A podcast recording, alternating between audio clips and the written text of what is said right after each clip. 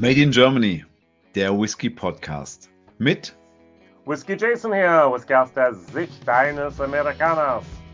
Und mit mir, dem Marc von Alles rund um Whisky. Es freut mich riesig, dass ihr auch heute wieder eingeschaltet habt, denn wir haben natürlich wieder wahnsinnig wichtige Informationen für euch. Nicht nur ein kleines Resümee zum zweiten Festival des deutschen Whiskys, der ähm, auf der Burg Scharfenstein stattgefunden hat. Wir haben auch wahnsinnig viele interessante Neuigkeiten für euch, was es so am deutschen Markt von deutschem Whisky natürlich gibt. Und einen wahnsinnig interessanten Podcast-Gast, der auch mit dem Verband der deutschen Whiskybrenner zu tun hat, nämlich mit Severin Simon von der Feinbrennerei Simon. Das wird richtig, richtig spannend. Ich fand das auch. Und das ein bisschen ist bedingt das eine oder dem anderen jetzt hier. Wir haben viele Abfüllungen, weil es diese Festivals so gab. Also wir haben aus Baden-Württemberg haben wir jetzt hier acht verschiedene Brennereien gehabt. Aus Bayern waren auch dann hier die sieben verschiedene Brennereien. Von Brandenburg gab es nur eine, aus Hessen nur zwei, aus Niedersachsen zwei, Nordrhein-Westfalen gab es fünf, Rheinland-Pfalz zwei, Sachsen-Anhalt eine, Schleswig-Holstein eine ganz aus dem Norden. Und äh, interessant, der Number 9 Spirituosenmanufaktur, wo es stattgefunden hat, war der einzige Brennerei aus Thüringen überhaupt denn da. Aber es hat sich absolut gelohnt und in diesem Zusammenhang vielen Dank nochmal an Basil, der alles hier für mich zusammengefasst hat. Ich bin noch dabei, meine Videos zu schneiden von dem Tag. Bei mir wird es, glaube ich, 27 verschiedene Videos und 29 verschiedene Aussteller geben. Leider hat zwei Tonaufnahmen nicht ganz so gut geklappt, wie ich wollte, aber das war meine eigene Dämlichkeit denn dabei. Aber es hat, hat hat sich gelohnt und nächstes Jahr dann dort bei Stonewood wird es die Brennerei in Bayern geben. So falls jemand in der Nähe ist, kann auch nächstes Jahr sich freuen auf ein super, super schönes Festival Deutsche Whiskys. Ich bin natürlich wahnsinnig stolz, dass mein Bundesland Baden-Württemberg hier Spitzenreiter ist. Vor, ja, allem dann, vor allem dann sogar noch eher in meine wirklich schwäbisch extreme Region. ähm, sehr gut gemacht, Leute. Weiter so. Ja, Bevor wir zu unseren Neuerscheinungen kommen, dann machen wir ein bisschen Werbung und wir hören was von der Sauerländer Edelbrennerei, Thousand Mountains und McRaven. Ich habe, glaube ich, alles erwähnt. Hallo und herzlich willkommen zu der neuesten Folge des Whisky Podcast Made in Germany mit Jason und Mark. Mein Name ist Thomas Lesniowski, ich bin einer der drei Jungs aus dem Sauerland von der Thousand Mountains German Whisky Distillery und wir wünschen euch bei der heutigen Folge sehr viel Spaß und viele geile Informationen, die euch weiterbringen im Bereich deutscher Whisky. Denn Severin Simon ist da und er ist äh, nicht nur ein toller Brenner, hat eine tolle Brennerei und tolle Produkte, ist aber auch der Vizepräsident äh, des Verbandes Deutscher Whiskybrenner. Das heißt, äh, seid gespannt und viel Spaß. Ja, hier im Mai 2023 gibt es eine ganze Menge von verschiedenen Neuerscheinungen. Wir fangen an mit Zweistein, hier aus meiner Nähe, Wuppertal Whisky. Edition Nummer 3. Wir haben 49,2 Prozent. Wir haben eine winzig kleine 0,35 Liter Flasche. Wird uns ein paar Mal heute begegnen. Für 39,50 Euro. Limitiert auf 420 Flaschen. Ex-Bourbon. Oloroso Sherry und bei uns ähm, dort ein Wein aus, war das, wo war das? Es war eine, eine aufgespritzte Wein, nicht wahr? Aus Frankreich? Naja. Oh nee, und, du, du erwischt mich. Bei ja, gut, es hat schon immer. bei Bushmills und so weiter gehabt. Ungefärbt, ja. ungefiltert und gibt es nur zu bestellen, was ich sehr, sehr süß finde, bei einer E-Mail-Adresse. Zweistein at whiskymesse-wuppertal.de. Das ist da, wo man den bestellen kann. Also eine sehr, sehr schöne ähm, Sache denn da. Jo. Süßwein aus Frankreich, Jason. Genau, danke schön. Habe ich auch gerade gegoogelt nebenbei. Dann gehen wir weiter zu deiner nächsten Sache aus Schwabenländle.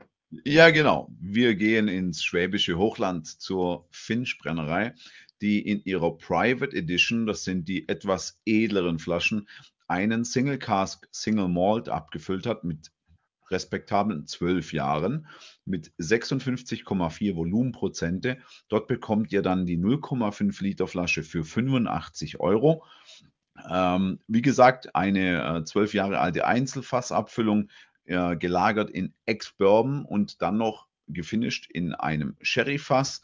Und hier haben wir ja, wieder das Klassische vom Feld in die Flasche. Das solltet ihr mittlerweile schon kennen, wenn ihr unseren Podcast verfolgt habt, denn der Hans-Gerhard Fink war auch schon bei uns. Passionierter Großbauer und Brenner, ja, Großbrenner kann man eigentlich schon sagen für deutsche Verhältnisse. Wir haben hier einen nicht kühl gefiltert und nicht kolorierten Whisky. Wirklich sehr lecker.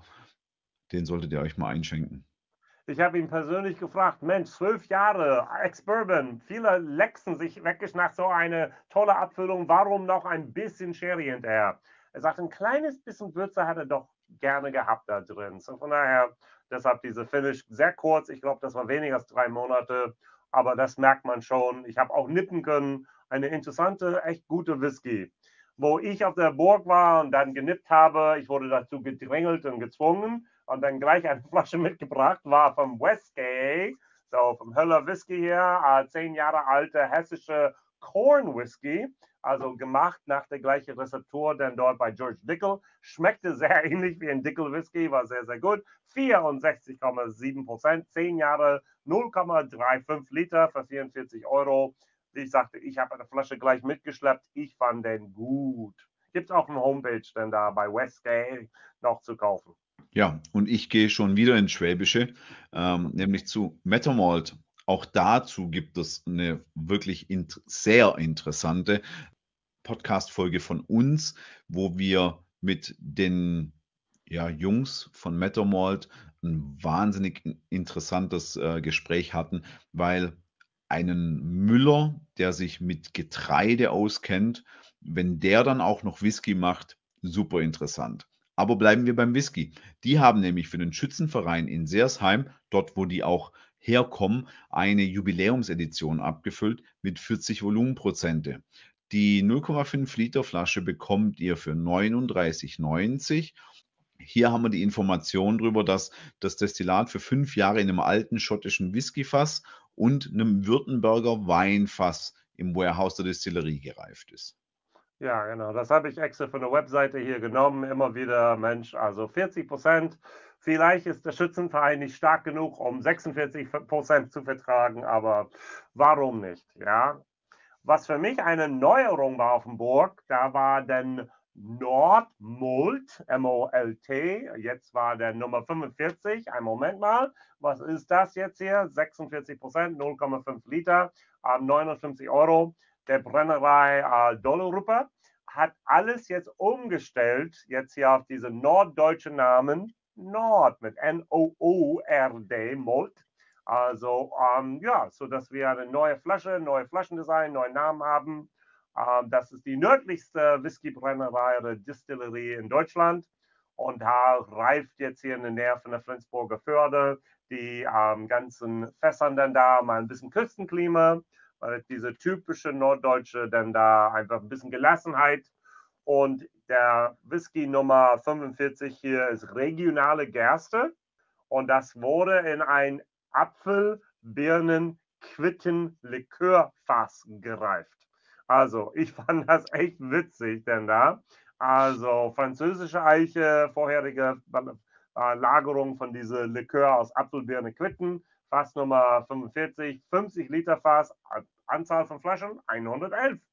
Und es gibt auch natürlich von denen der 46er, die haben einfach diese Namen dann einfach weitergeführt mit der Einzelfassabfüllungen. Das ist ein Rauchwhisky, 46 Prozent, 0,5 Liter, 59 Euro. Dieses Mal ist es Buchenholz gedartes Gerstenmalz, aber da steht nicht regional drauf, was ich sehr interessant gut finde. Der Fass wurde dann da wie auch vorher beim anderen auch am 5. Juli 2019 destilliert und wurde dann in der Flasche abgefüllt, dann am 8. September 2022.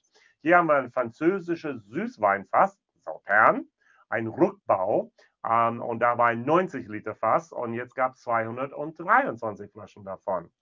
Ja, also neuer Name, was denkst du? Ich denke, das ist hier eine gut gelungene Marketing-Ausrichtung. Ähm, ich finde es cool, ja. definitiv äh, auch passend. Es wird aber natürlich auch wieder ein Weg werden von, ähm, weil Dollerupo ist ja schon auch irgendwo ein Name mittlerweile, ja. Und Für dann, die kleine bisschen Freaks, die das schon kennen, ja, aber ich glaube noch ja. nicht wirklich in der deutschen Szene, sorry.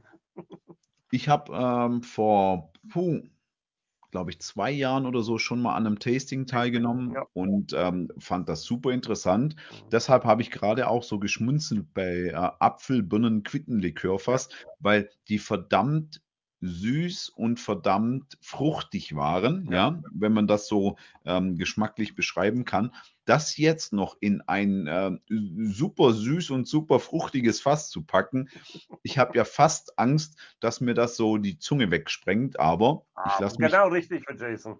ich lasse mich gerne überraschen. ja, nachdem wir bei den Dollaruper waren, habe ich was von Fading Hill, nämlich wieder einen Single Malt Warehouse Selection Bordeaux Cask mit 43 Volumenprozente. Den bekommt ihr in 0,7 Liter für 79,50. Sechs Jahre und dann äh, gefinished in Cask Number 18. Genau, das war der Bordeaux Cask, ja. Und eine interessante Beschreibung war torfig, erdig, kräftig. Ich habe nicht torfig erwartet, da ein bisschen Rauch tatsächlich. Ich habe da auch dran genippt und ja, interessant, ja. Okay. So, dann gehen wir weiter zu unserem Gast heute. Also Severin, jetzt hier Simon hat dann zwei verschiedene Sachen hier rausgebracht. Wir fangen erst einmal mit Nummer ähm, Whiskey is Art, Cask Nummer 5 an. Denn wir haben 64,3 Prozent, wir haben 0,5 Liter, wir haben 68 Euro, ist 100 Prozent Gersten Röstmalz. Und da war eine Vollreifung in Spessart Eiche. Also da hast du volle Dröhnung vom Tannin, von der Eiche und von dieser Rostmalz. Ähm, als ich das dann roch daran, habe ich gesagt, Mensch, Severin, das wäre eine perfekt, wie eine, wie Oregano aus Gewürz, aber ich möchte es nicht voressen. Er sagte, ursprünglich war es so gedacht, einfach nur zum Würzen vom anderen Fässern, aber es gab ein paar Leute, die den gut finden und ich habe es einfach abgefüllt. Ich sagte, okay, mir war das ein bisschen zu heftig. Was für mich allerdings nicht so heftig war, das war hier Whiskey's Art Nummer 4.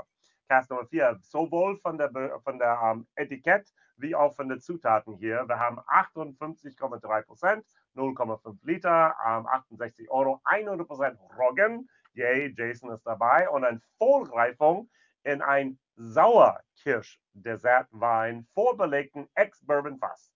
Und da habe ich auch ein bisschen dran gerochen und ein kleines bisschen genippt. Und ich muss sagen, mir hat es gefallen. so. Hört sich auf jeden Fall interessant an. Ebenso interessant hört sich äh, mein nächster Whisky an, der kommt aus dem Allgäu, nämlich von der eigentlich Bierbrauerei. Mittlerweile ja, haben die schon einige respektable Whiskys auf den Markt gebracht, nämlich die Farney Falken Whiskys. Wir haben fünf Jahre alten Whisky mit 43 Volumenprozente, 0,7 Liter für 48 Euro. Und, super, oder? Ähm, 0,748 Euro, fünf Jahre, super. Ja, und die haben sich was Cooles einfallen lassen, nämlich äh, eine Alpsömmerung. Was ist denn das? Für sechs Monate wurde dieser Whisky auf der Falkenalpe auf 1439 Meter äh, eingelagert und dann durch das Bergklima und die ja doch extremen und hohen Temperaturunterschiede hat der Whisky einfach ein bisschen mehr mit dem Fass gearbeitet und gesprochen und somit ist der Whisky ja, einfach ein bisschen stärker, ein bisschen komplexer. So wird er uns zumindest beschrieben. Der Farney Falken Whisky fünf Jahre. Ich bin ich, gespannt drauf. Ich habe die ähm, entdeckt da auf dem ähm, zweiten Deutschen Whisky Festival. Ähm, ich kannte Farney nur vom Hören sagen und bisher das erste Mal die Flaschen angehabt, zum ersten Mal mit jemandem von denen geschnackt. Und ich sagte, Mensch, wie machst du das denn auf diese ähm, Alpen denn um, Zoll? Er sagte, du Jason, natürlich ist alles Zoll bezahlt. Also ich kann nicht das, das ich kann kein Zoollager dort oben einrichten. Ich weiß, Slears hat das gemacht und hat versucht, das wiederzumachen. Aber er sagt, nein, nein, nein, wir haben einfach das dann weggeschlossen und ähm, das ist gut, aber da, alles ist schon verzollt, was da oben hinkommt. Wenn ein bisschen mehr Angel Share dabei ist, ist das nicht schlimm. Was es für einen Geheimtipp gab, als da eine Messeabfüllung, was es dann gab. Es gibt auch auf der Webpage, Webseite nachher den auch zu kaufen bald.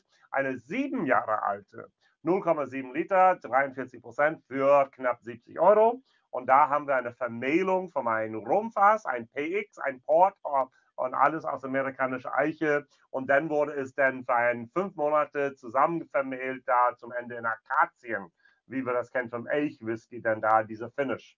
Also Rum, PX, Port und Akazien. Also ich, ich, das war schon auch die Leute hier von ähm, Malts of Germany sind rübergegangen, nachdem wir unser Video gemacht haben. Die haben alle den probiert und es gab anerkennendes Nicken dabei. Das war nicht so schön.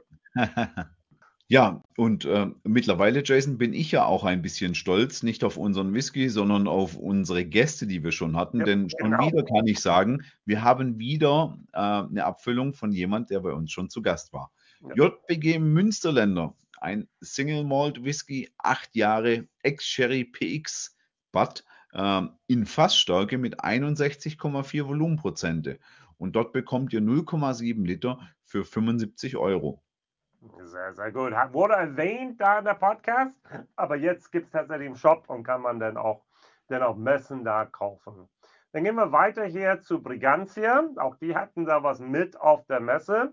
Ähm, das habe ich gerochen, war nicht für kleine Jasons, aber für andere Leute ist das bestimmt etwas. Eine fünf Jahre alte Fassstärke Peated Whisky, 62,3 Prozent, 0,7 Liter für dann knapp 70 Euro und ab ersten 16 1. Juni 2023 zu bekommen im Geschenkbox. Also 70 Euro fand ich für das echt interessant und gut auf dem Preis. Absolut. Und äh, ganz wichtig hier zu wissen, ihr müsst euch das nicht als einen Eiler getorft, rauchig auf die Fresse Whisky vorstellen. Aber wer bei deutschem Whisky schon immer ein bisschen dieses angenehm rauchig, torfige Aroma vermisst, der wird genau das hier bekommen. Denn äh, wir konnten auch mittlerweile bei der, bei der Andrea schon einmal auf der Messe bei Monika Pummer in äh, Peiting diese Fassprobe verkosten und da gab es schon ordentlich Vorbestellungen für genau diese Abfüllung. Ich bin schon sehr gespannt drauf und freue mich, wenn diese Flasche dann bei mir steht. Ja, und wir haben noch was ganz Besonderes Neues heute, Jason, oder? Wir haben ja, von. Also, ja, erzähl du mal, das ist für mich irgendwie auch unbekannt. Von Penninger haben wir endlich einen Single Malt Whisky. Der nennt sich dann First of Our Own mit 43 Umdrehungen. Bekommen wir in der 0,5 Liter Flasche für 49,90 und ist tatsächlich der erste Single Malt Whisky dann aus Waldkirchen, aus Bayern und ähm, wurde gemeischt und vergoren im Penninger Sudhaus. Wenn ihr denkt, Moment, dieses Penninger habe ich schon mal irgendwo gesehen. Die machen unter anderem solche Geschichten wie Blutwurz und äh, ja. ganz klassische äh, bayerische oder ähm, ja so Allgäu angehauchte ähm, Destillate. Da bekommt ihr sehr, sehr viel in diese Richtung. Dort gab es auch schon äh, im Bereich Whisky was, aber jetzt halt wirklich. Ja, bisher war es dann nur gesourced Whisky, die sie selbst genau. gefinisht haben in Bayern. Ja. Und jetzt wirklich von Penninger, Potstill im März 2020 in Waldkirchen dann ähm, gebrannt und gelagert in 190 Liter Ex-Bourbon Casks, auch bei Penninger direkt abgefüllt letzten Monat im April und limitiert auf 3200 Flaschen. Nicht kühl, äh, kühlfiltriert und nicht gefärbt. Auf jeden Fall auch etwas, was wir mal so im Auge behalten müssen, ja. weil ich fand den gesourcten Whisky ja schon nicht schlecht. Und das war damals, wenn ich das noch richtig in Erinnerung habe, mit der Ansage, der Whisky aus Amerika und dann mit deutschem Know-how gelagert oder so ähnlich, war, war, war der Spruch. Und das fand ich schon lecker. Gut. Also als ich da mich recherchiert habe und einfach ein bisschen geschaut habe, weil ich habe alles dann gesehen heute, was du erwähnt hast und die berühmte Produkte aus Penninger, was mir nichts bedeutete. Also habe ich gemerkt, da gibt es auch dann da, und wir haben wenig bisher darüber gesprochen, die Möglichkeit da bei Pennica ein Whisky-Fass zu kaufen. Also man kauft sich tatsächlich eine von diesen Single Gas 190 Liter kostet 4.999 Euro. Wenn ich alles richtig verstehe, ist der Abgausteuer und der Mehrwertsteuer schon da drin. Ähm, allerdings, man muss extra bezahlen, um selbst um es abfüllen zu lassen bei denen. Man darf diese fast schon sofort nach Hause mitnehmen und dort reifen, wenn du willst. Auch das ist eine Möglichkeit, deine Garage etwas hinzustellen.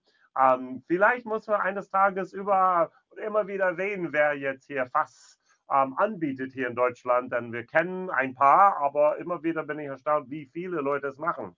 Und der, Preis 5000 Euro ist das, was ich in Irland auch für ein Fass bezahle. Allerdings ohne Alkoholsteuer und ohne, mehr, ohne Mehrwertsteuer. So von daher nicht schlecht. Also wenn das so ist, wie du sagst, dann ist das super interessant. Natürlich sind die Bottling-Kosten nachher für 190 Liter ja, das gibt schon auch noch mal äh, ein kleines Päckchen, ja, gar kein Thema. Ich, ich, ich Und rechne immer mit ungefähr 8 Euro pro Abfüllung dann da, wenn du jetzt deine 200, in Fassstärke 200 Flaschen da rauskriegst, 200 mal 8. Okay, ja. das Einzige, was mir hier minimal sauer aufstößt, ich hätte gern, dass diese Fässer zumindest für die Mindestreifezeit bei Penninger gelagert werden und dass das nicht eben, wie du sagst, jeder irgendwo Man darf es nach Hause, fünf Jahre Lagerung war dabei. Genau, es gibt aber ja viele Brennereien, die sagen, dieses Fass bleibt auf jeden Fall bei uns bis zur Abfüllung, denn dann darf man unseren Namen draufschreiben. Ja, okay, genau. Also es stand da, man muss anrufen, ich habe da angerufen, die haben zurückgerufen, ich habe gearbeitet und ich war zu spät dran mit der Vorbereitung, dass ich das nicht nachhaken konnte. Naja, schauen wir mal. Dann Also, haken wir mal nach. Genau. Dann gehen wir etwas in meiner Heimat ein bisschen in der Nähe jetzt hier, also zwischen Bonn und Siegen. Wir haben hier Spirit of St. Augustin, Rhein Sieg, Single Malt. Und das, warum ich das hier reingebracht habe, ist, es ist New Make. Die haben tatsächlich angefangen in diesem Jahr zu brennen. Also Batch Nummer 1, 44 Prozent, 0,5 Liter für ähm, 36,80 Euro. Dieser Name Spirit of St. Augustin hat ein bisschen diese Anlehnung auf Spirit of St. Louis, also dieses Flugzeug, da ist auch der, äh, eine der ältesten Flughäfen in ganz ähm, Deutschland, denn da in der Nähe. Und diese Make ist die Basis für den Whisky, was Frank jetzt hier Ginsberg in Windeck dann da zwischen Bonn und Siegen destilliert. Und man kann auch dann da sogenannte Zertifikate kaufen. Für 64,90 Euro kann man sich ein Whisky dann dort einfach mal sozusagen vorbestellen. Also wird dann im Jahr 2026 nach drei Jahren abgefüllt mit, was ich erstaunlich fand, 50,45 Prozent. Das können Sie schon ausrechnen. Hm. also allerdings 0,5 Liter jetzt hier für die 64,90 Euro. Also Dezember 2028 wäre, sorry, 26 wäre dann hier ähm, der Whisky fertig und die benutzen 50 Liter Fässern aus zwei unterschiedliche mit Whisky vorbelegten Fässern gemacht. Ein Rückbau, zwei verschiedene Sachen. Welche zwei habe ich nicht online finden können. Naja. Also die Idee mit äh, schon vorherzusagen, mit wie viel Volumenprozent in drei Jahren der Whisky abgefüllt wird, das ist ja wirklich neu. Was nicht unbedingt neu 4, ist, 5,45, ja. ja, was, was nicht unbedingt ganz neu ist, kannst du dich noch erinnern? Es gab eine kleine Brennerei irgendwo im Frank in der Frankfurter Ecke, die hatte auch schon mal Spirit of Sankt. Ich weiß nur nicht mehr, was danach kam. Spirit of St. Kilian meinst du, ja? von unseren wahnsinnig vielen Neuheiten, die wir begonnen haben mit den Teilnehmern unserer ähm, zweiten, unseres zweiten Whisky-Festivals der deutschen Whiskybrenner. Ja, dort landen wir jetzt noch mal ganz kurz, bevor wir dann ins Fränkische gehen. Wir landen noch mal ganz kurz bei einem unserer lieben Werbepartner, nämlich bei Nine Springs auf der Burg Scharfenstein. Nine Springs meldet sich zurück nach dem zweiten Festival des deutschen Whiskys auf Burg Scharfenstein. Die letzten Gläser sind gespült und poliert und die Burg strahlt wieder in ihrem alten Glanz. Wir bedanken uns ganz herzlich bei all unseren Gästen und Besuchern, bei den Ausstellern und Händlern, beim Burghotel, allen fleißigen Händen, vor allem aber auch unserem Team der Number 9 Spirituosenmanufaktur für die gute Organisation. Freunde zu treffen, gemeinsam zu lachen und zu fachsimpeln mit einem Glas voll Whisky in der Hand war für uns auch ein Festival. Auf die Freundschaft und bis bald mal wieder im schönen Thüringen. Ja, Leute, nach so vielen Neuigkeiten und leckeren Abfüllungen reisen wir von unserem Werbepartner von der Burg Scharfenstein von Nine Springs direkt nach Alzenau in Unterfranken, in Bayern. Und dort begrüßen wir den Severin Simon. Wunderschönen guten Abend, Severin. Es freut uns richtig, dass wir dich heute mal hier als Gast begrüßen können in unserem Podcast. Und ich hoffe, du hast uns allerlei zu erzählen. Wunderschönen guten Abend. Ja, ich hoffe auch, dass es euch interessiert, was ich zu erzählen habe. Äh, äh, füllen kann ich euch den Abend locker.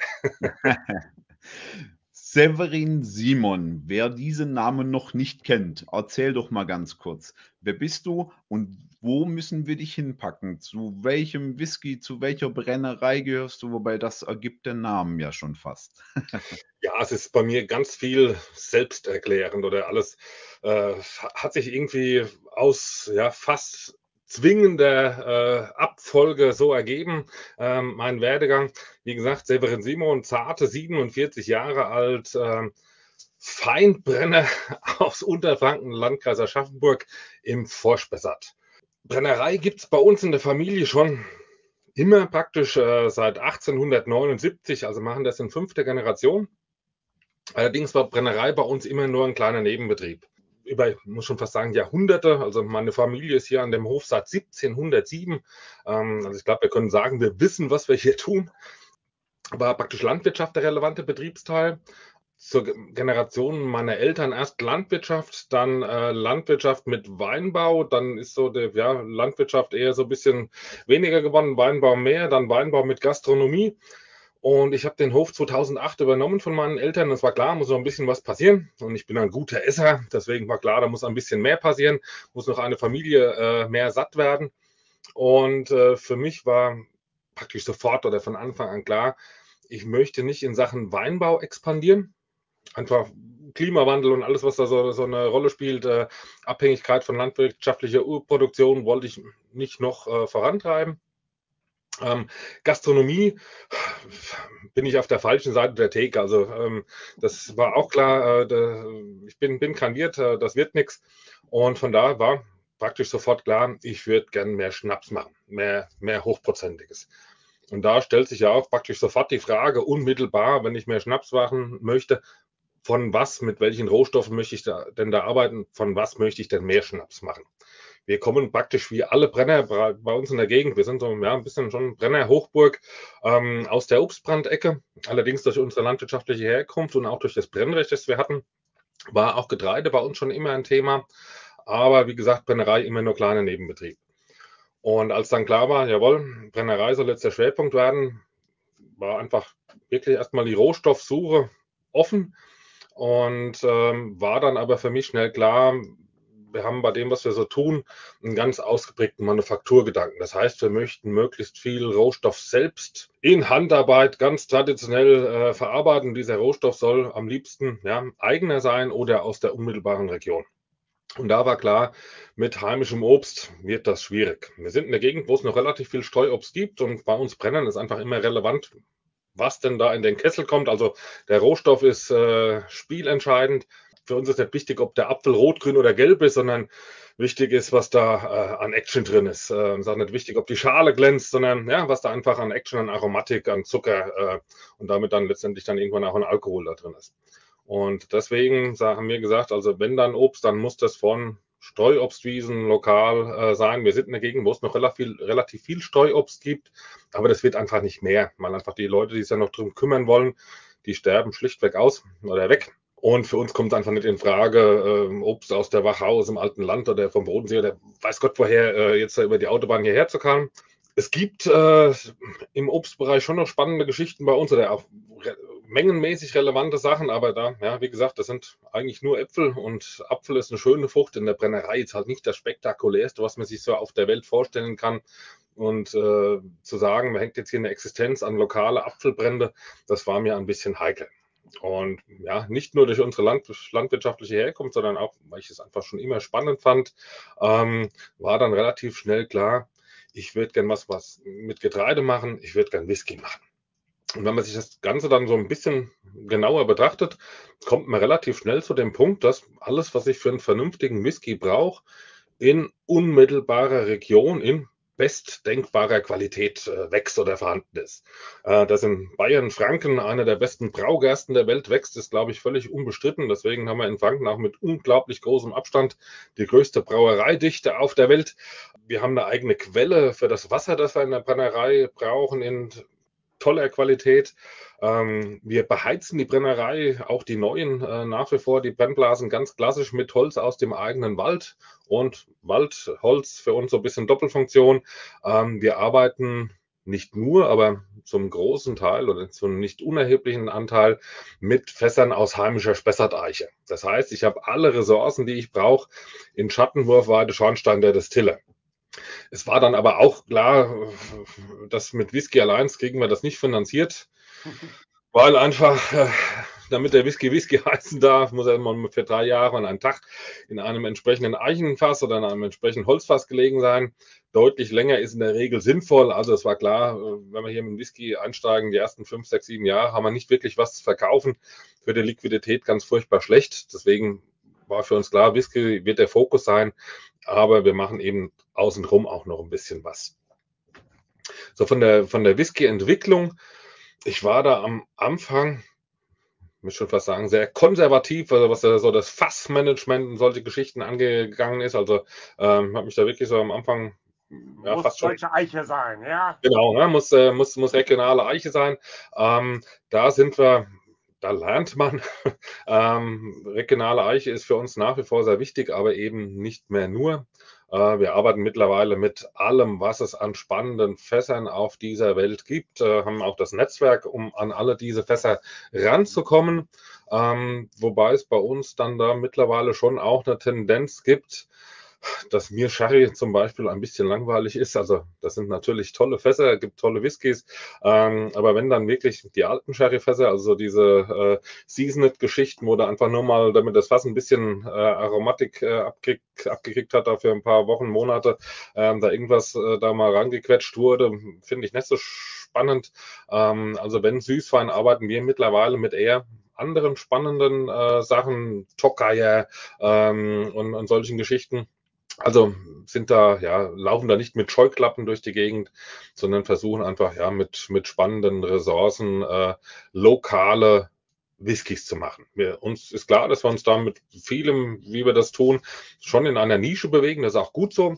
Wir können uns aber in unserer Nische da ziemlich breit machen, weil einfach so mit diesem ja, Regionalitätskonzept, was so jetzt bis auf ein paar Fässer äh, die Rohstoffe angeht, uns da praktisch niemand in die Suppe spucken kann. Wir haben unsere Sachen, haben deswegen, beim Wein wird man sagen Terroir, also so diese oh. Gesamtheit der Herkunft, äh, das merkt man natürlich. Ähm, aber das ist ganz, äh, ganz bewusst so. Also äh, wir wollen ja weder einen Schotten noch einen Iren noch einen Amerikaner noch einen Japaner oder irgendwas kopieren.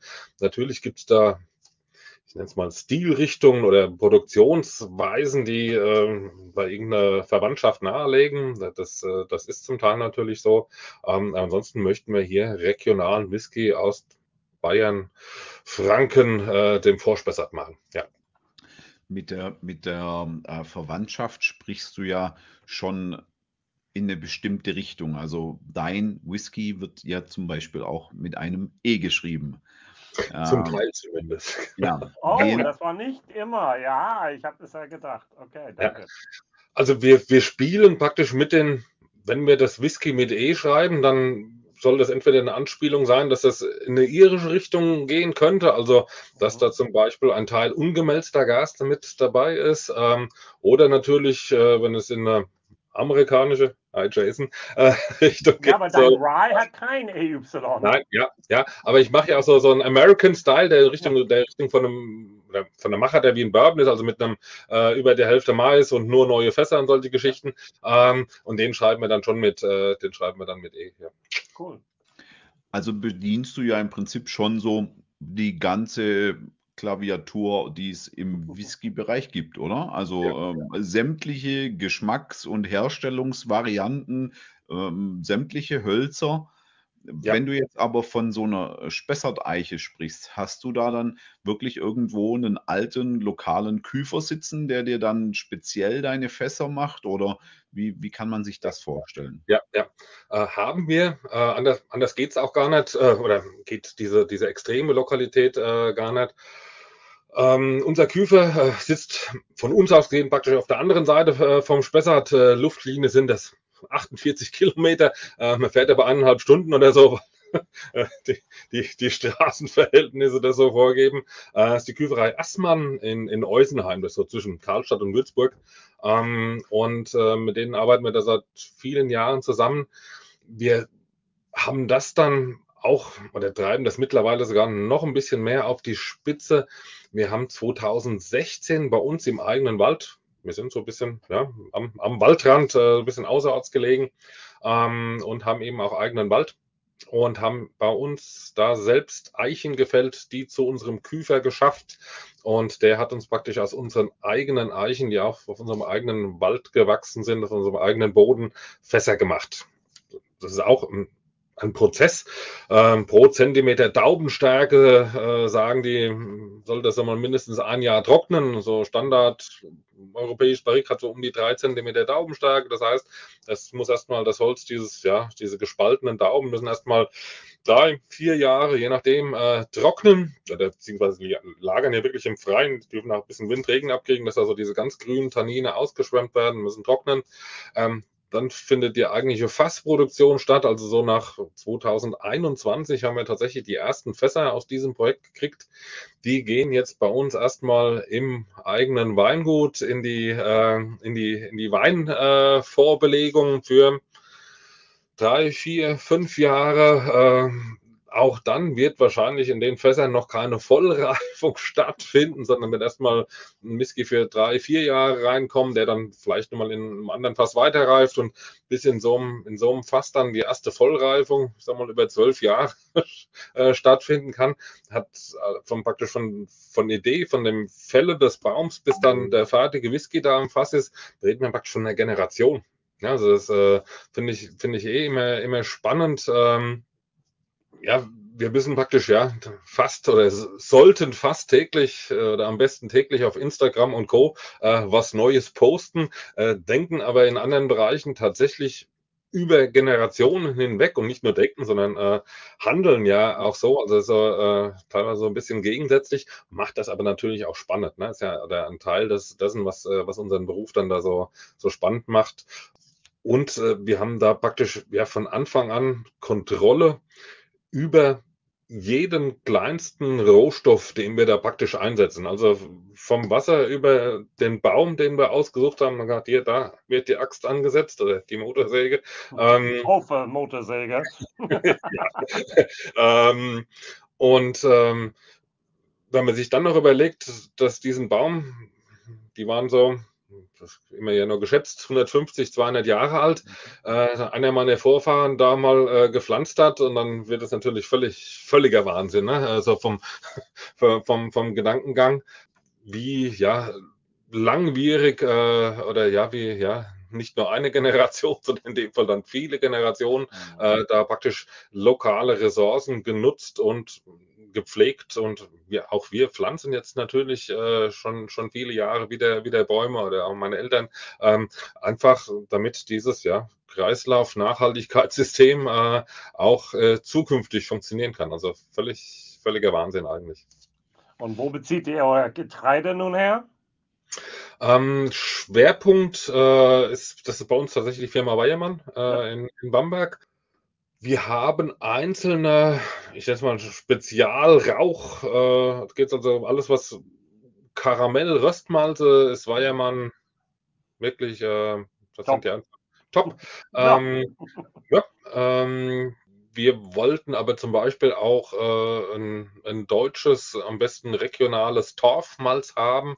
Äh, das bedienen die jetzt zum Beispiel nicht. Ähm, und äh, da arbeiten wir mit einer Melzerei Harsdorfer heißt die. Also ist aber auch äh, äh, Umkreis von ja, 100 Kilometer. Also wirklich so regional, wie es nur irgendwie geht. Ja. Wir fragen dich immer nach, wie macht ihr oder was macht ihr? Und du antwortest wir. Erzähl ja. doch mal, wie groß, wie groß ist diese Feinbrennerei Simon? Sind das zwei, 20, 200 Leute? Äh, ist, das, ist das hauptsächlich wirklich dann auch die Familie oder habt ihr doch auch ein paar Angestellte? Also welche, welche Positionen natürlich ähm, musst du oder darfst du bekleiden? Ja, ja, ja. Ähm, also wenn ich von wir sprechen, spreche ich immer von mir und meiner Frau. Ähm, wir haben einen Mitarbeiter und äh, für sessionale Geschichten auch mal noch eine, eine Aushilfskraft, wobei der, der Mitarbeiter-Schwerpunkt im, im Weinbaubereich äh, eingesetzt ist, äh, also für alles, was im Weinberg von Rebschnitt über äh, die ganzen Laubarbeiten und was da so anfällt, äh, das ist äh, seine eigentliche Aufgabe. Äh, bei Schlechtwetter ist er natürlich dann schon auch mit im, beim Abfüllen und Etikettieren und so mit dabei.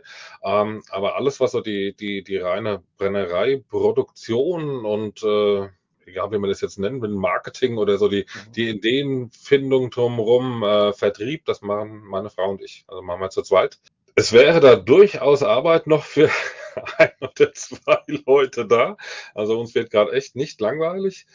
Ähm, aber wir sind so von unserer Entwicklung äh, möchte ich äh, da erstmal so weit sein, bis wir da so sagen wir, ein bisschen mehr Gas geben, dass wir dann auch wirklich so viel alten Stoff im Hintergrund haben, dass wir da wirklich äh, alles äh, dann auch seriös bedienen können.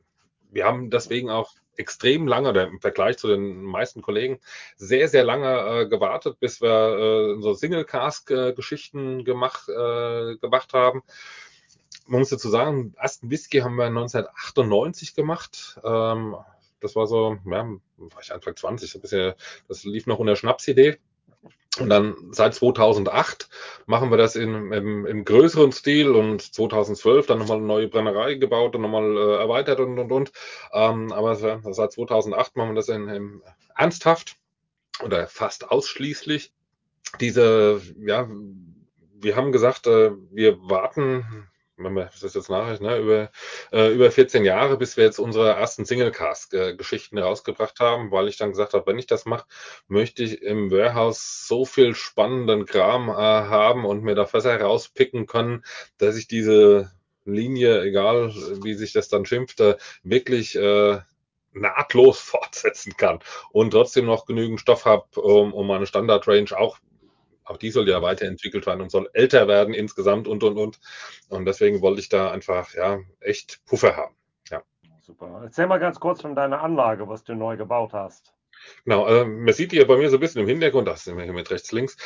Eine äh, Verschlussbrennerei, logischerweise. Ähm, stolze Steuerrecht ist ja ein bisschen, bisschen anders als in vielen anderen Teilen Europas. Ähm, also wir können oder wir dürfen auf der Anlage destillieren, was wir wollen, wann wir wollen, so viel wir wollen, weil einfach jeder Tropfen Alkohol, der da herausläuft, äh, registriert wird.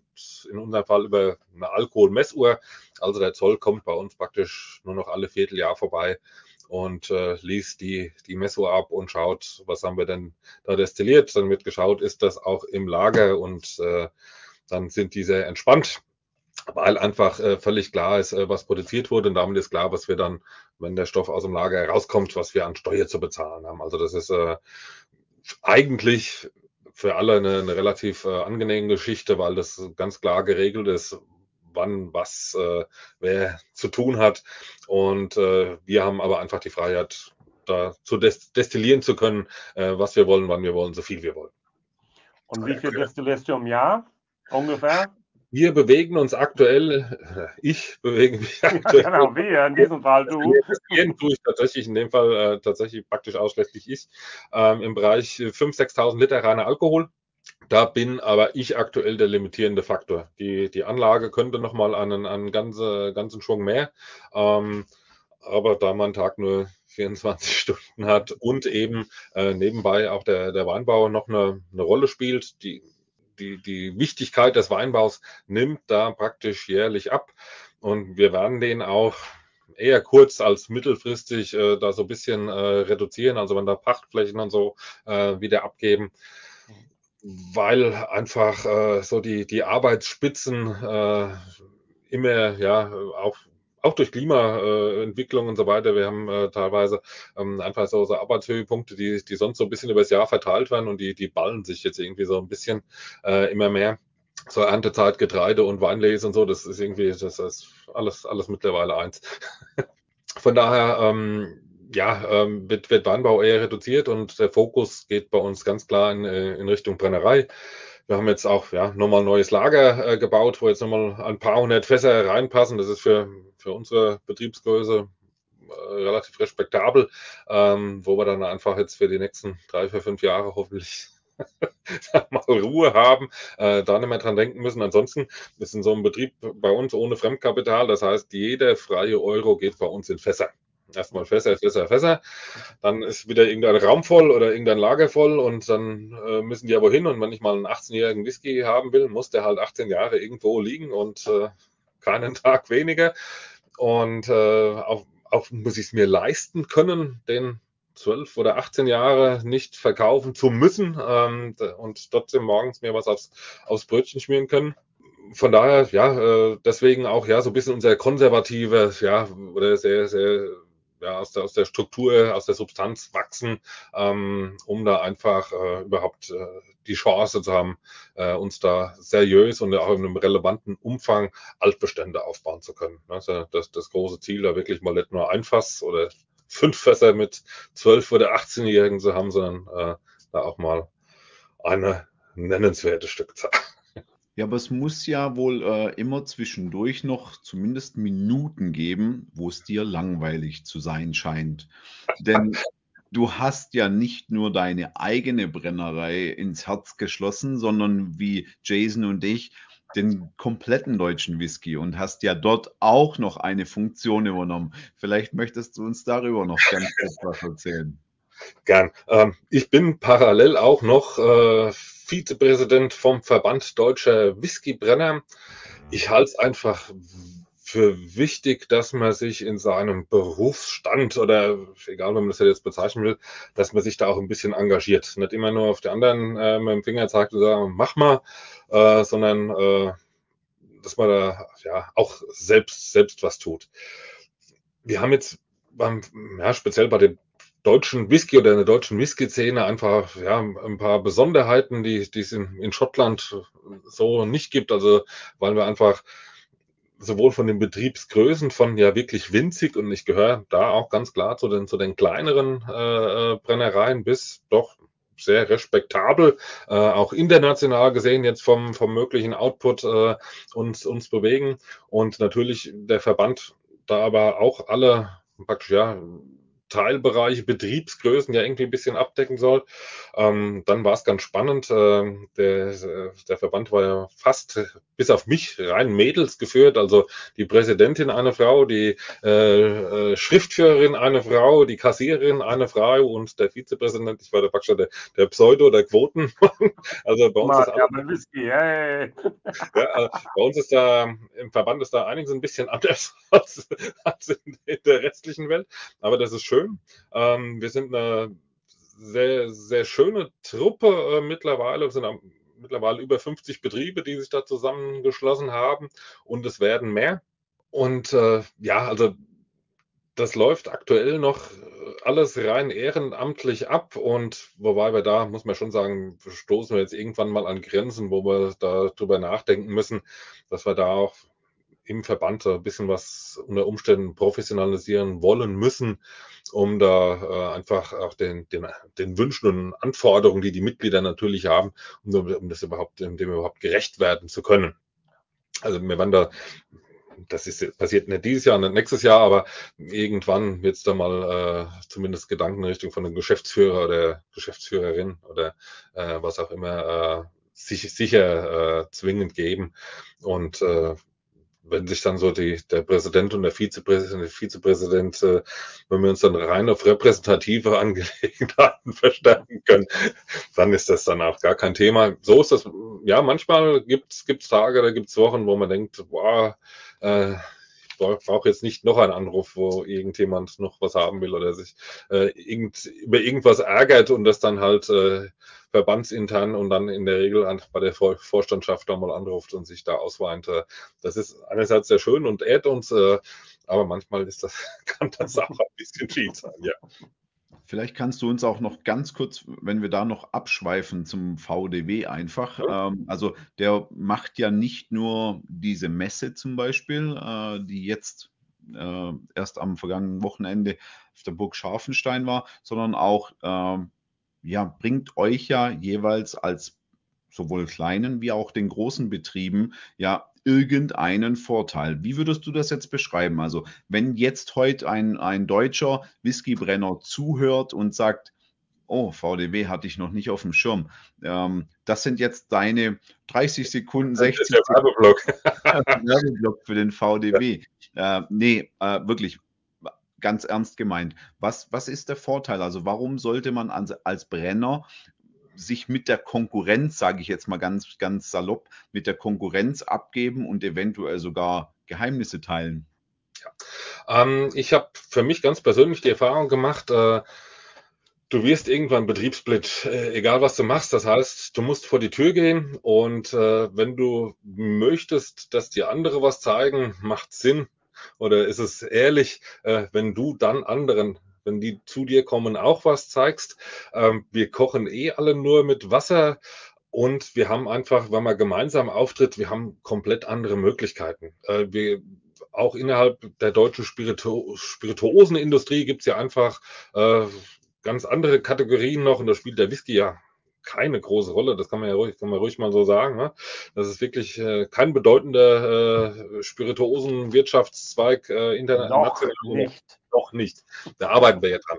Ähm, aber das heißt, äh, wenn wir uns da zusammentun mit 50 Leuten ähm, und äh, da ein Symposium, nenne ich es jetzt mal, oder irgendein äh, was organisieren, und da können wir uns die besten Referenten leisten, äh, die es äh, auf dem Markt gibt, äh, was ich als Einzelbetrieb, schon als kleiner, völlig unmöglich, äh, mir da für, für äh, einen Tag vier, fünf, sechs Top-Referenten, national, international, die zum gerade für uns relevanten, spannenden Thema, egal ob das das ist ja bei uns in der Branche auch unfassbar weit gestreckt. Das geht ja von äh, Explosionsschutz äh, im, im Fasslager oder der Produktion über Lebensmittelsicherheit, Lebensmitteldeklaration, diese ganze Etikettierung, ähm, Exportfragen, äh, steuerrechtliche Geschichten. Die Bandbreite ist ja gigantisch und äh, als, als kleiner Betrieb wie, wie ich, äh, da mit allem, äh, bei allen Themen, bei allen Themen da auf dem Laufenden sein, ist praktisch gar nicht möglich, wenn ich mich dann nicht irgendwo äh, zusammenschließe und jemanden habe, äh, in unserem Fall ist es dann der BSI, Bundesverband der deutschen Spirituosenindustrie, wo wir dann praktisch so angedockt sind, die uns da praktisch mit, mit allen Infos versorgen, uns äh, bei Referentenwahl und sowas äh, unterstützen und, und, und. Ähm, das heißt, dieser Verband bringt mir erstmal Fortbildung, Weiterbildung auf einem für mich oder für unsere Betriebe relevanten und spezifisch zugeschnittenen Niveau, wo wir irgendwelche 0815 Standardgeschichten einfach, weil die bei uns immer nicht passen, oder Holzfasslagerung oder so, das machen die anderen halt nicht im, im relevanten Umfang. Ne? Brauche ich mich mit dem Wodka-Produzenten drüber unterhalten. Ja, also, also, also, solche Geschichten. Aber natürlich auch haben wir Einkaufs, äh, Möglichkeiten, uns da zu bündeln. Äh, dass wenn ein Betrieb irgendwie äh, eine tolle Bodega irgendwo auf, ausgemacht hat und die sagen, ja, aber du, du musst einen ganzen Lastzug nehmen und das ist für einen Betrieb zu viel, weil diese Fässer, Fässer müssen ja also wieder frisch gefüllt werden. Wenn die da im, äh, im Sommer vier Wochen im Hof stehen und die Essigmücken da eine Party drin feiern, sind die hinterher nicht mehr viel wert. Das heißt also, die müssen möglichst frisch wiederbelegt werden. Und dann macht es einfach Sinn, dass sich vier, fünf Betriebe zusammentun und zusammen dann LKW runterschicken. Dann teilt man sich einmal die Transportkosten und äh, jeder kriegt die Anzahl an Fässer, die er tatsächlich auch gebrauchen kann. Und, und, und. Also wir haben da Synergieeffekte, die einfach toll sind. Und auch, wir haben alle gemerkt, es macht Sinn, uns echt zusammenzusetzen und Whisky zu trinken.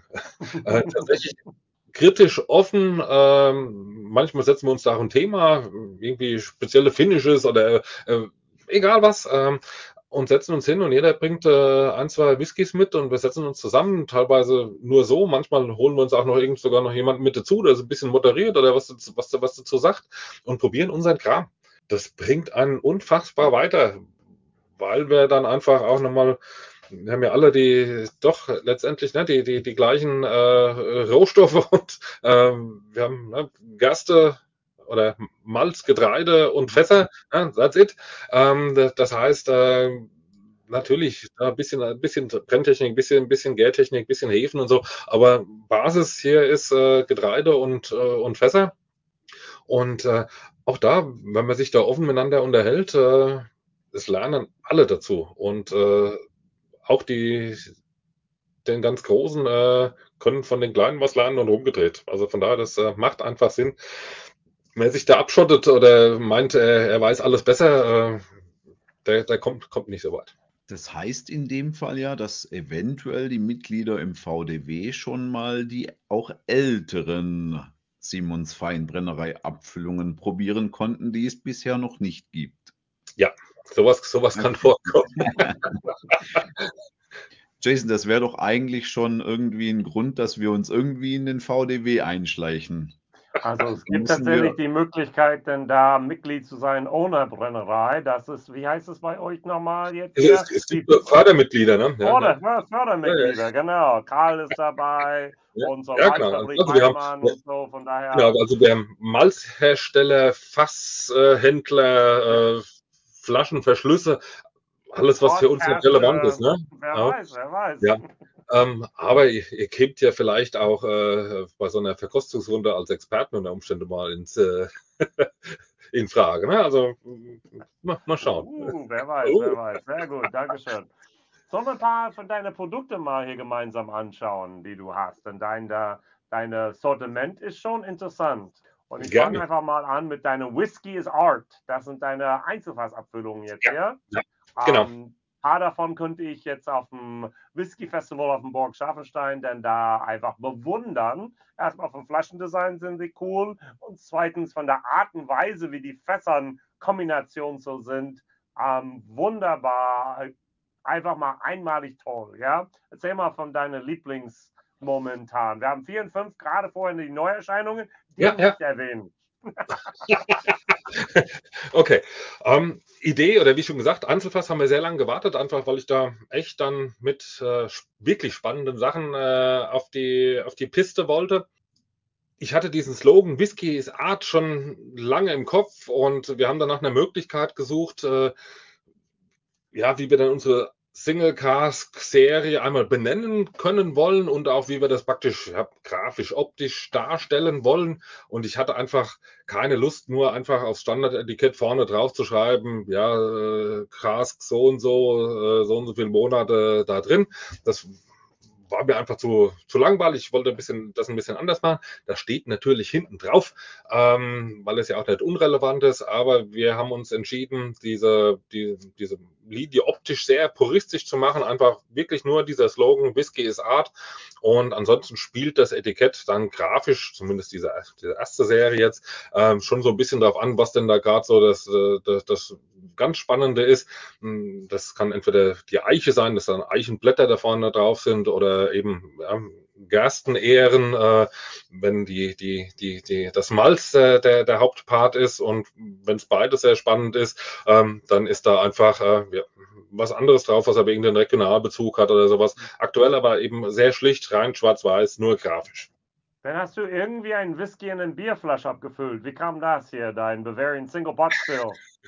Ja, wir hatten, ähm, ja, wie alle praktisch äh, Corona gerade äh, hinter uns zwei Jahre und äh, wollten durchstarten und äh, dann ging dieser Ukraine-Mist los und äh, oder dieser Mist in der Ukraine, so ist ja, ja vielleicht korrekt. Ja, alles gut. Und wir hatten ganz massive, nicht nur wir, äh, ganz massive Probleme mit Flaschenversorgung uns hat es da auch wirklich gerade echt auf dem linken Fuß äh, erwischt. Äh, ich hätte eh schon längst hätte bestellen wollen, hatte dann aber, ich weiß gar nicht mehr warum, ich dann noch gewartet habe. Und ja, als ich dann äh, bestellen wollte, war dann irgendwie, war dann auf einmal, ja, ist die Welt da zusammengebrochen und es gab keine, keine Flaschen. Ähm, vor allem Klarglas in halbe Liter war wirklich Ganz, ganz, ganz schlimm.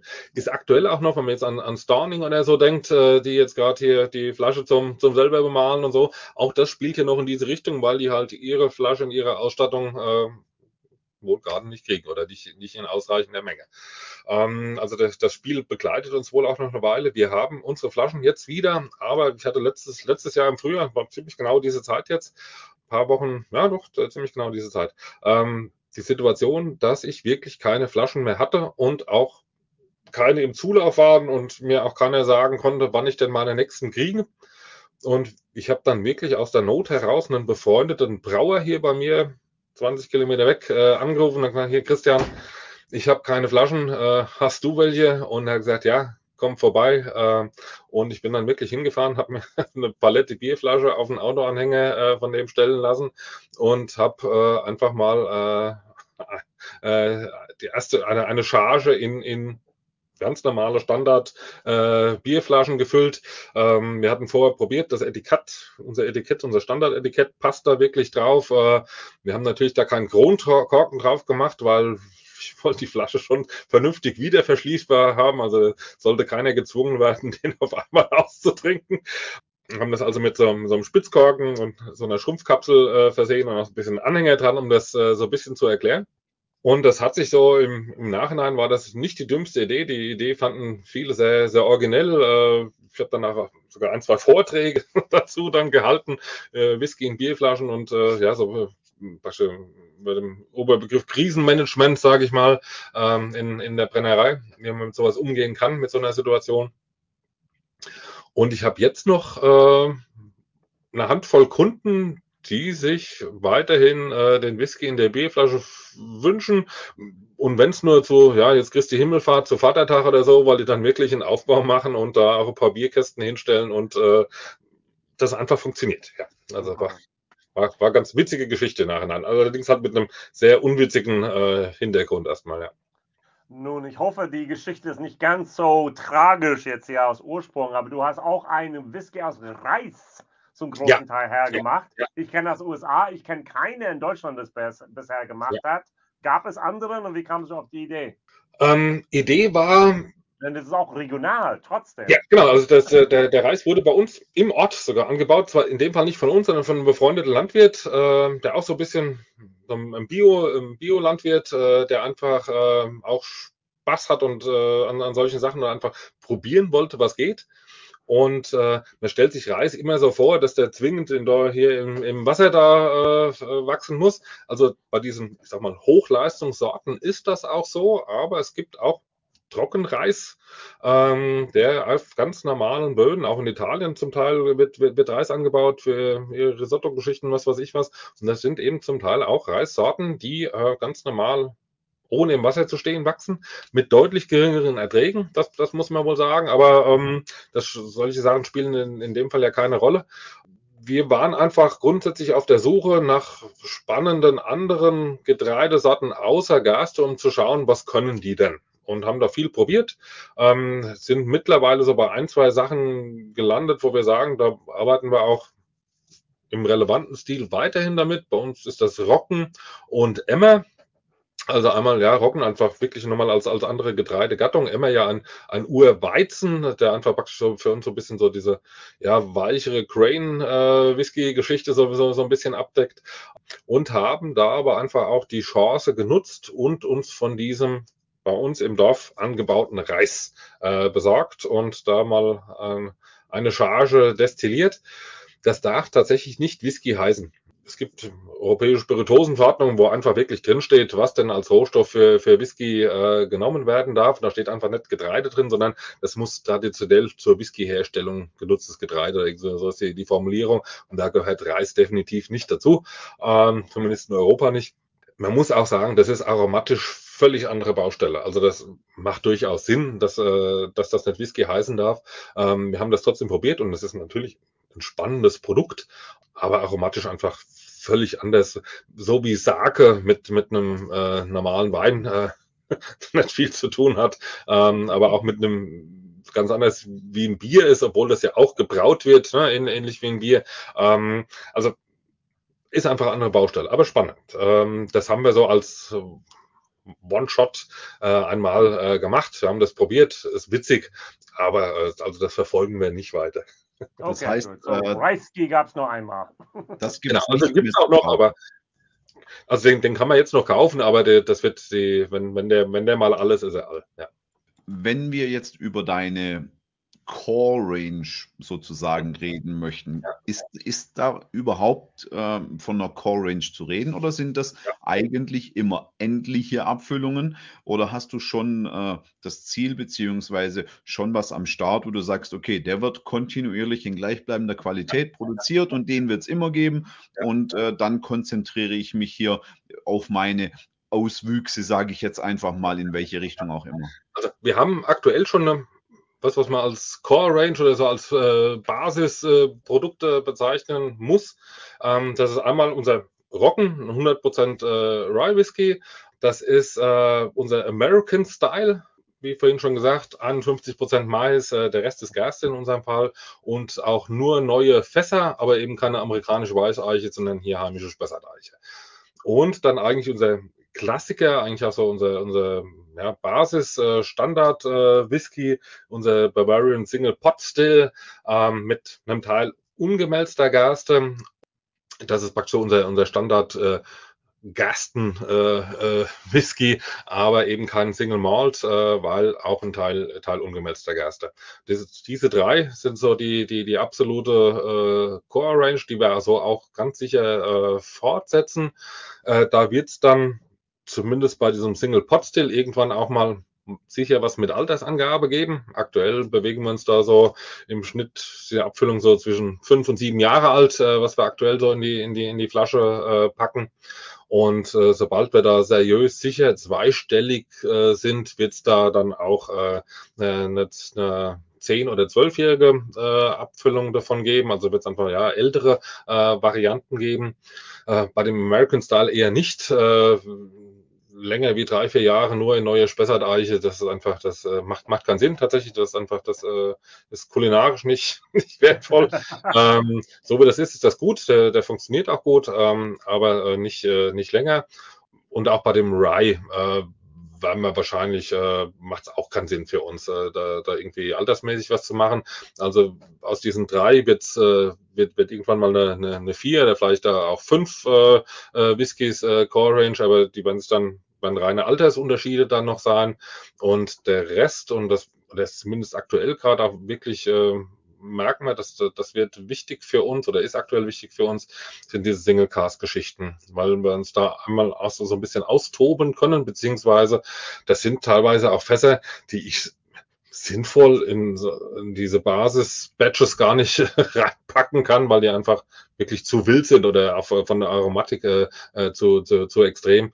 Ähm, ich habe da zum Beispiel jetzt äh, Fass äh, aus 100% Röstmalzen, also wo wirklich nur so Kaffee, Schoko, äh, Malze, also wo man eigentlich hier so Karo-Kaffee das machen könnte, ähm, sowas mal destilliert und das ist einfach das ist wirklich, das ist spannend äh, und, und wild und verrückt, äh, aber das kann, macht, äh, wenn dann als wirklich äh, zwei oder drei Prozent in so einem Standard-Batch, um dem so ein bisschen mehr Struktur oder so zu geben. Dafür waren diese Fässer ursprünglich auch mal gedacht oder sind sie nach wie vor gedacht. Ähm, aber sowas füllen wir halt auch mal jetzt in so eine Single Cask auch mal äh, in, in die Flasche und zeigen den Leuten praktisch so ein, so ein Konzentrat. Ähm, solche Geschichten, weil wir einfach Spaß dran haben.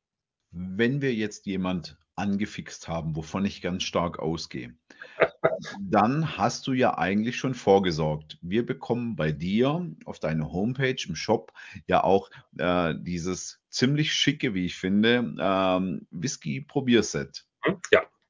Sind das immer wechselnde Abfüllungen, die in dem Probierset drin sind, oder sprechen wir jetzt von den Whiskys, die du uns gerade erklärt hast? Äh, das sind die Whiskys, die ich gerade erklärt habe. Also das ist praktisch so die, die, die, diese Core, Core Range drin. Ähm, da ist äh, aktuell auch noch ein Blend drin, äh, den wir aber so nicht, nicht weiterverfolgen. Das, das war mal auch so, so eine Idee, äh, aber den, den gibt's jetzt auch noch, aber der, das ist auch was, was, was wir so in, de, in der Form zumindest äh, nicht, nicht weiterverfolgen, wo wir hier regional mit ein paar Kollegen zusammen äh, so einen, ja, einen regionalen Whisky-Blend gemacht haben, wo wir einfach sehen, dass wir da mittlerweile selbst einfach qualitativ uns auf einem Level bewegen, wo ich da eigentlich was anderes nicht mehr drin haben möchte. weil ja, weil ich mir mich da praktisch selbst äh, nicht, nicht verbessere. Ähm, deswegen haben wir gesagt, nee, das, äh, das, das passt einfach nicht mehr.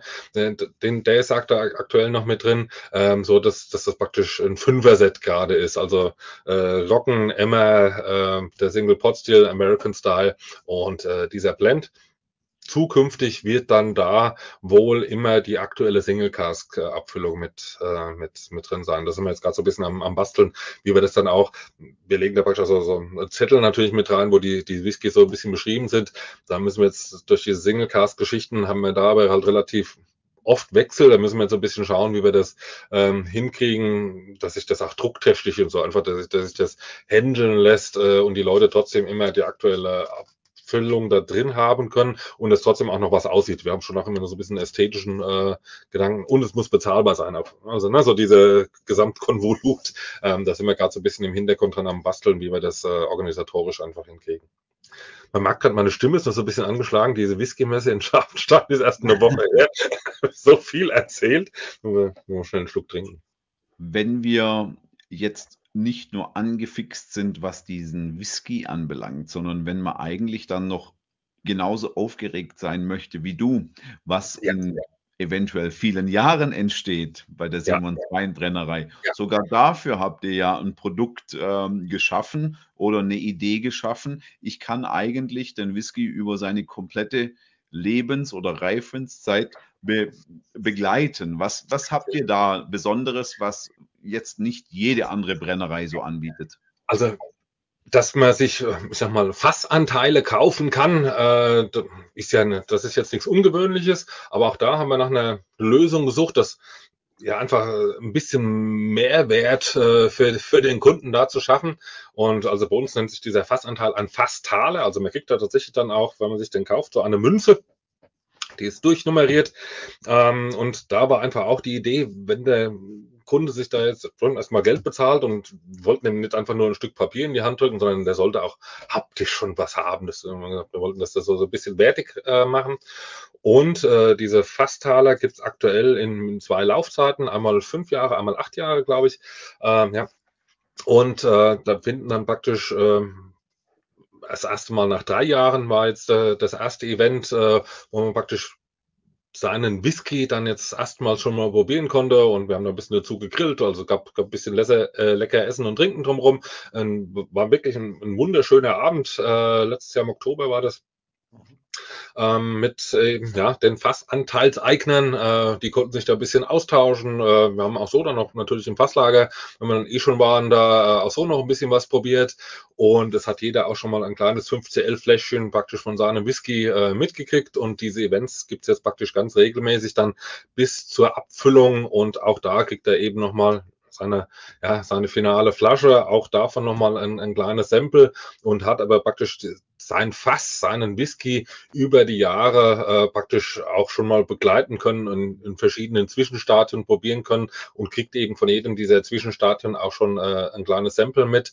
Und kann die sich, wenn er das möchte, ja natürlich auch aufheben und hat dann praktisch so die vom New Mac, den gibt's dann auch, aber erst ganz zum Schluss mit dabei, weil ich das besonders spannend finde und nicht wolle, dass die Leute den irgendwie dann vorher doch schon wegtrinken, sondern also wirklich ganz zum Schluss nochmal vom Startprodukt bis zum Endprodukt äh, jeweils dann auch da nochmal äh, einen Sample haben, um wirklich äh, ja so ihren Whisky äh, mitverfolgen zu können. Und ja, wir, ich denke, wir finden da immer ja das Rad nicht neu, aber möchten einfach manchmal ein bisschen was origineller, vielleicht auch ein bisschen besser machen als, äh, als 0815. Sehr, ich denke, das hat sich heute schon sehr stark rauskristallisiert, dass das nicht 0815 ist. Ja. Ähm, ganz wichtig ist, dass 100% Leidenschaft und Liebe drinsteckt und äh, auch das, glaube ich, hast du rübergebracht. Wenn sich aber jetzt jemand nicht zu 100% sicher ist, ob das der Fall ist und der möchte das kontrollieren, ja. darf man, kann man, soll man euch denn besuchen? Bitte, unbedingt. Also nicht nur uns, da ich spreche jetzt gerade mal schnell wieder als Vizepräsident vom Verband, ne? das ist doch einfach eine der genialen Vorteile, den wir hier als deutsche Whiskybrenner in Deutschland haben. Ne? Wir sind um die Ecke.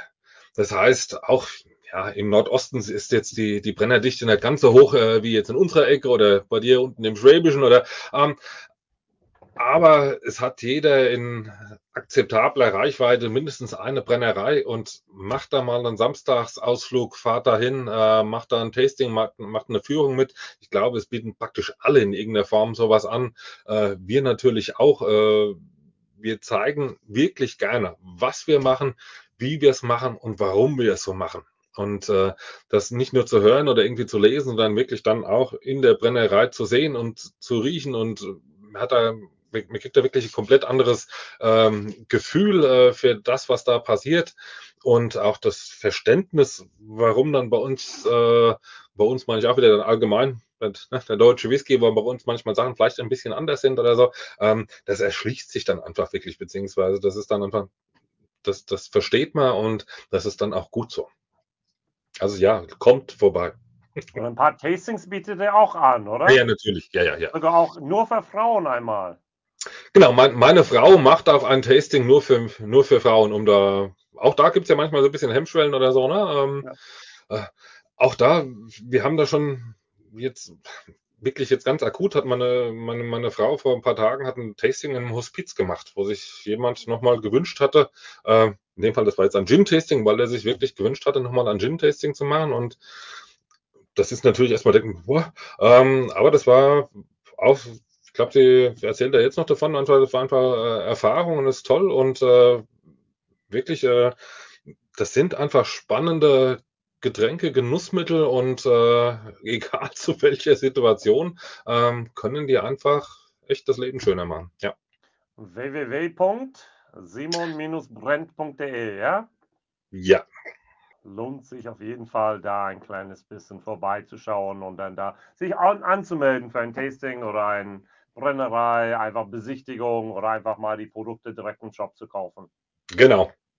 Severin, vielen, vielen Dank, dass du hier mit uns einfach mal diese Begeisterung, diese, diese Leidenschaft hier uns gezeigt hast. Ich, ich muss euch irgendwann auch mal besuchen, ja? Ja, du bist, bist verhaftet, Marc auch. Also, ne, er sagt, ihr habt jetzt zwangsverpflichtet. Ja. Ja, ich finde also äh, nicht nur Severin brennt Whisky, sondern auch Severin brennt für Whisky äh, und äh, für VDW und für eigentlich das ganze Genussspektrum, ja. sage ich jetzt mal. Ja. man, man merkt was, man spürt das und äh, das freut mich auch sehr. Und ähm, ich kann mich auch nur bedanken. Es war sehr kurzweilig für mich.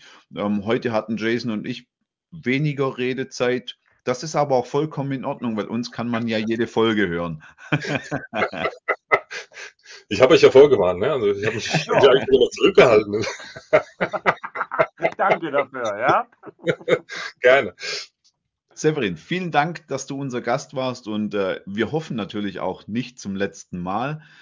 Bis wir dich wieder hier haben, wünsche ich euch alles, alles Gute in der Brennerei, ein glückliches Händchen bei deiner Fassauswahl und weiterhin. Ich habe auch meine Frau, aber cool, auch das nicht. Dann bis bald. Servus. Vielen Dank, ciao. Und jetzt werden wir gleich rüberschalten dann zu unserem Werbungspartner von St. Kilian, auch Mitglied hier von Verband Deutsche Whiskybrenner. Hallo liebe Whisky-Freunde, am 24. Juni feiern wir das erste St. Kilian Whisky Festival. Kommt bei uns in der Distillerie vorbei und erlebt kostenfreie Kurztouren, spannende Tastings und natürlich jede Menge Whisky. Doch auch für das leibliche Wohl ist mit Foodtrucks und süßen Speisen gesorgt. Zudem öffnen wir die Bunker und ihr könnt einen Blick in unsere Lagerhäuser werfen. Meldet euch jetzt zu unseren Tastings an www.stkiliandistillers.com. Bis bald! Ja, nach wahnsinnig vielen spannenden und mit Sicherheit auch leckeren Neuigkeiten aus dem vergangenen beziehungsweise auch den zukünftigen Wochen und äh, dem zukünftigen Monat einem super interessanten Gast, oder Jason? Also absolut. Severin war cool. absolut gespannt zugehört. Ich war mehr Podcast-Zuhörer wie äh, Teilnehmer eigentlich. Ähm, haben wir kurz nach der Messe des VDW, finde ich, wieder ein schönes Highlight aufs Ohr bekommen. Und mich freut es, wenn ihr auch unsere nächsten Highlights natürlich wieder begleitet. Hier bei Made in Germany, der Whisky Podcast mit Whisky Jason hier und mit Marc von Alles rund um Whisky. Bleibt uns gewogen. Ciao.